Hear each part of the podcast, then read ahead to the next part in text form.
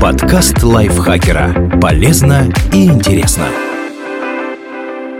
Всем привет! Вы слушаете подкаст лайфхакера. Короткие лекции о продуктивности, мотивации, отношениях, здоровье, в общем, обо всем, что сделает вашу жизнь легче, проще и интереснее. Меня зовут Ирина Рогава, и сегодня я расскажу вам про заблуждение о боевых искусствах, которые нам навязало массовое кино.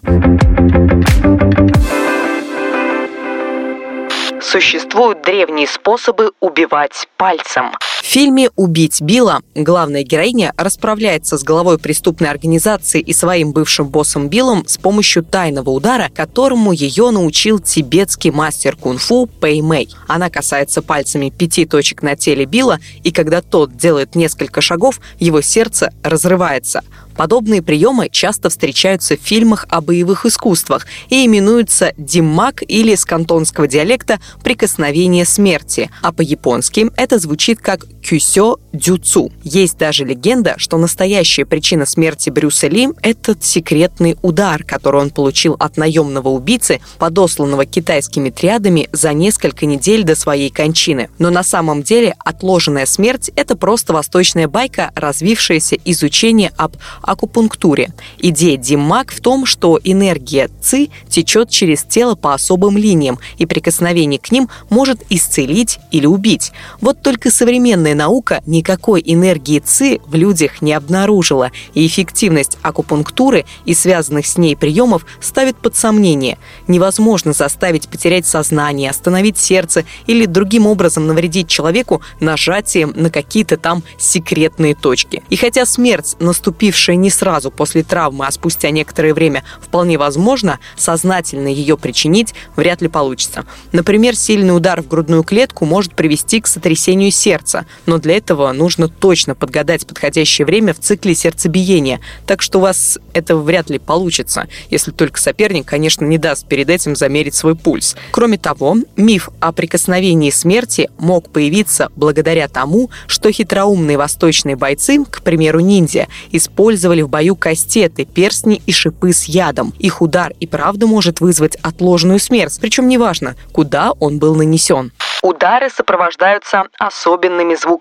Посмотрите любой фильм с единоборствами и услышите, как сочные звуки издают человеческие тела при контакте с кулаками, ботинками и другими инструментами для нанесения побоев. Но настоящий спарринг вовсе не сопровождается какофонией шлепков. Спортсмены сопят и топают громче, чем бьют друг друга. Удары по человеческому телу не производят много шума и на экране смотрятся неубедительными, даже если они сильные и технично исполненные. Поэтому киношники прибегают к различным хитростям при озвучке фильма фильмов, делая звуки боя как можно более эффективными. Мы били куриные туши бейсбольными битами, разбивали грецкие орехи, бросали свиные ножки, а затем перемешивали эти звуки. Мы сделали обширную библиотеку ударов, говорит звукорежиссер бойцовского клуба Рен Клайс. Так что, когда будете в следующий раз наблюдать за красивыми боями в кино, знаете, вы слышите звуки раскалывания арбузов и разрезания цыплят, а также хруст сельдерея. Последний чаще всего применяется, когда нужно озвучить выкручивание конечностей.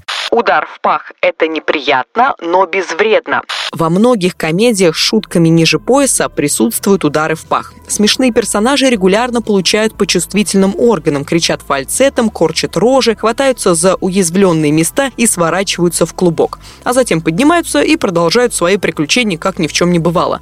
На деле же удар в пах приводит к очень серьезным травмам, вплоть до разрыва яичек или даже перелома лобковой кости. Это означает адскую боль и необходимость хирургического вмешательства. Летальный исход наступит вряд ли, разве что жертва решит не обращаться к врачу и поврежденное место будет поражено некрозом. Но вот бесплодие и снижение половой активности более чем вероятны. Удар в пах явно не та штука, которую стоит считать безобидной. И да, вопреки стереотипам, атака ниже пояса опасна не только для мужчин. Если нанести такой удар женщине, то ее тоже можно запросто покалечить и вызвать сильнейшие мучения. Женщины-бойцы ММА страдают от случайных ударов ниже пояса ничуть не реже мужчин, и ситуация усугубляется тем, что правилами им запрещено носить паховую защиту. От броска люди улетают на 5 метров в сторону. Здоровяки в кино, тот же Люк Хопс из серии «Форсаж» в исполнении Дуэйна Джонсона, просто обожают бросать людей. Хватают и швыряют на землю или в стену, как мешок картошки. Вы скажете, что такой сильный человек, как скала, легко может это сделать.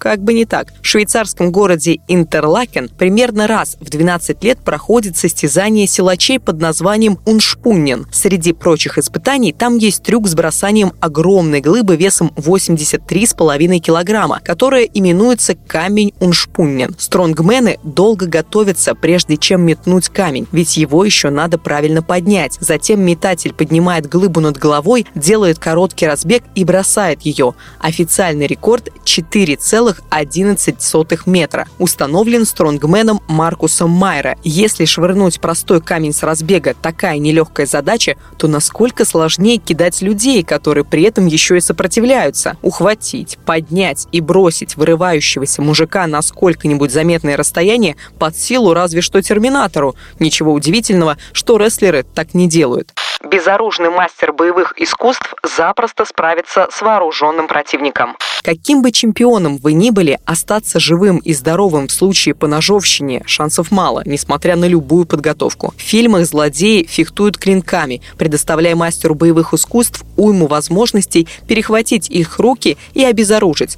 Но в реальности никто в здравом уме так делать не будет. Головорезу достаточно просто взять нож и колоть, закрываясь от ударов жертвы второй рукой никаких утонченных приемов владения клинком, а простые колющие удары ножом в область живота, груди или лица вам никак не заблокировать, если только вы не рыцарь со щитом. Человека можно отключить ударом на несколько часов. Герой боевика не хочет убивать своего противника, но нейтрализовать его надо. Что он делает? Правильно, лихо бьет злодея по кумполу, и тот падает как подкошенный. Либо ухватывает соперника за шею, пережимает тому сонную артерию, и беспомощная жертва отправляется баиньки. Часа эдак на два чтобы не мешалось. А в нужный момент жертва проснется, потрет шишку на голове и сразу кинется в бой, без всяких вредных последствий.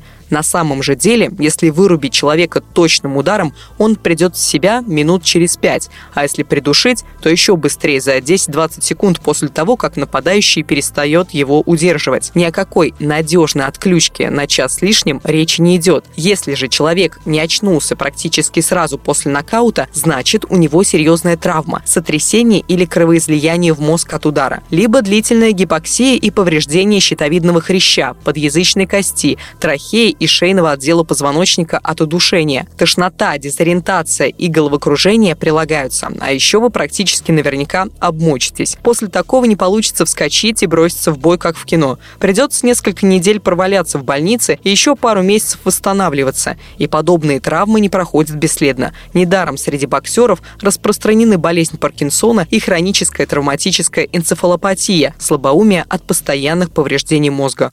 Мастер боевых искусств в одиночку победит толпу врагов. Практически в каждом боевике герои справляются с превосходящими силами противников, но численное превосходство – ничто против тренировок и подготовки.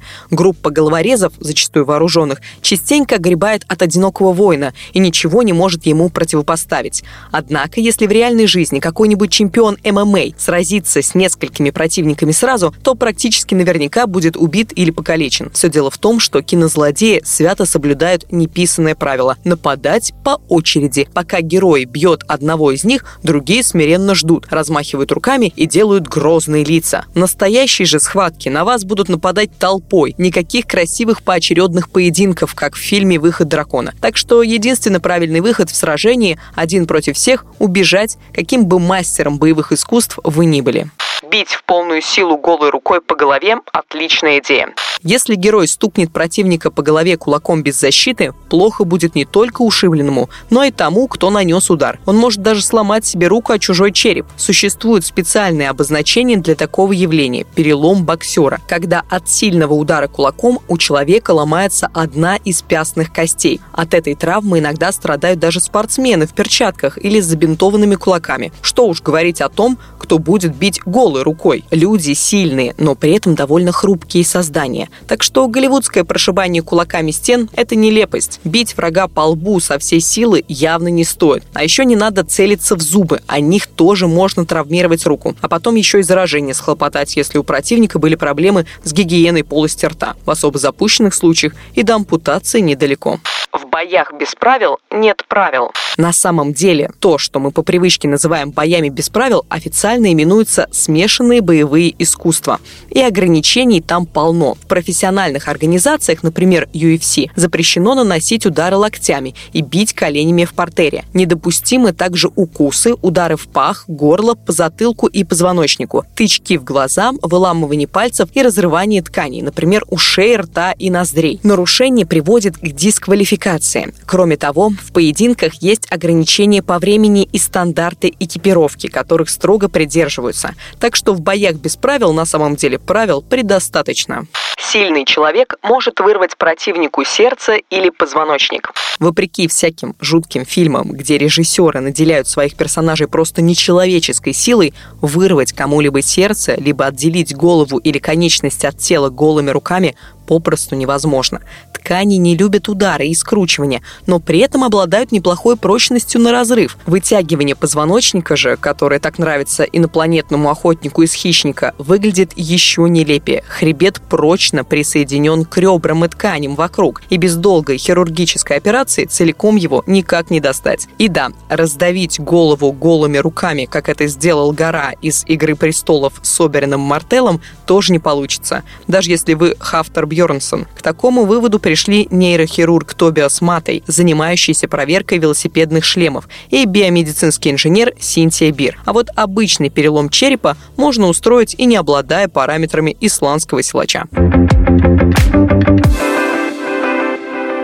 Спасибо большое за такой немного шокирующий, но интересный текст Дмитрию Сашко. Вам спасибо, что прослушали этот выпуск до конца. Не забывайте ставить нам лайки и звездочки. Звездочки ставьте, если слушаете нас в Apple подкастах. Слушайте нас на всех платформах, пишите свои комментарии. Мы очень любим их читать, нам очень приятно. Также делитесь выпусками со своими друзьями в социальных сетях. Заходите к нам в чат подкастов лайфхакера в Телеграме, ссылка будет в описании. На этом все.